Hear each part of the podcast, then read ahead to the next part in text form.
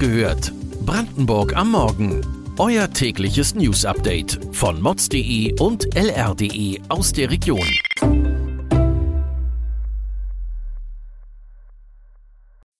Guten Morgen an diesem 22. November.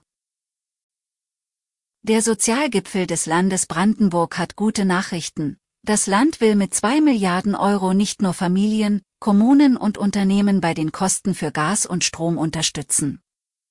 Auch Sportvereine und die Tafeln sollen Hilfe erhalten. Schon im Frühjahr warnten Tafeln und andere soziale Vereine vor einem steigenden Armutsrisiko und haben das Land um Hilfe gebeten. Die sozialen Vereine sollen jetzt auch Gelder aus dem 2 Millionen Euro Topf erhalten. Zudem wolle man die vielen Beratungsangebote, etwa für Familien in Notlagen, sowie Begegnungsstätten wie Jugend- und Seniorentreffs stärken. Als drittes sollen Krankenhäuser und soziale Einrichtungen Hilfen für Umbauten im Energiebereich bekommen.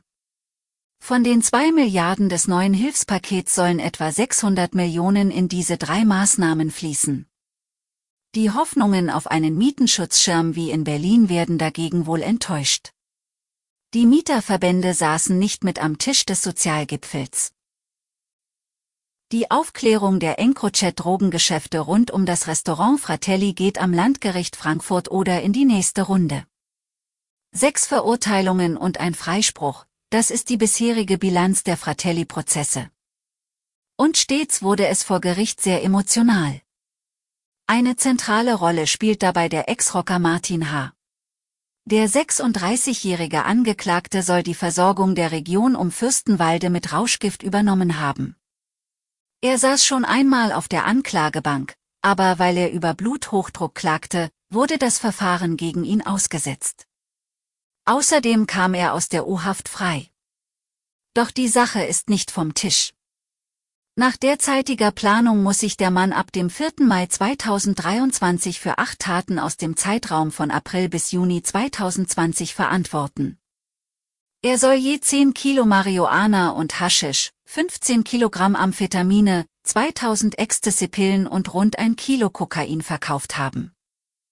Sollte die Anklage zutreffen, erwartet Martin H. am Ende des Prozesses eine lange Haftstrafe. Die Krankenhauslandschaft in ganz Deutschland ist wegen der aktuellen Lage in Unruhe. Vor allem kleine Kliniken sind verunsichert, ob sie die Preise für Strom und Gas zahlen können. Ein Beispiel, das Elbe-Elster-Klinikum mit den drei Standorten in Elsterwerda, Finsterwalde und Herzberg ist stabil aufgestellt. Aber man müsse nach Aussage des Landrats solide wirtschaften. Corona-bedingt liege eine schwere Zeit hinter dem Klinikum. Die Mannschaft ist gezeichnet, sagt der Landrat und weiß auch, dass das zur Fluktuation geführt hat. Ärzte, Schwestern und Pflegekräfte werden händeringend gesucht. Aber an weder einem der Standorte noch an den Leistungen soll gekürzt werden. Besonders seit der Bertelsmann-Studie, die aufgezeigt hatte, dass in Deutschland 600 Krankenhäuser statt 1400 genügen würden, ist Bewegung in der Krankenhauslandschaft. Viele kleine Häuser fürchten um ihre Daseinsberechtigung. Der Winter ist da. Und trotzdem ist das Interesse der Brandenburger an Camping ungebrochen.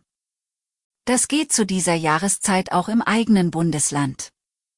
Von den 178 Campingplätzen im Land sind laut der Homepage Campingland 15 ganzjährig geöffnet.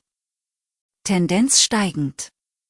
Manche Camper, so die Platzbetreiber, hätten wegen Corona-Erkrankungen oder Arbeitsspitzen im Sommer erst jetzt Zeit für Urlaub. Die Urlauber finden dann die Ruhe auf dem Platz schön, vor allem das Kuschelige im Wohnmobil mit dem Blick nach draußen. Dabei sind gerade kurzfristige Buchungen im Trend. Weitere Hintergründe zu den heutigen Nachrichten findet ihr bei mods.de und lr.de. Wir versorgen euch jeden Tag mit frischen Informationen aus dem Bundesland. Mittwoch gibt es die nächste Episode von Wach gehört, Brandenburg am Morgen. Wir wünschen euch einen schönen Tag.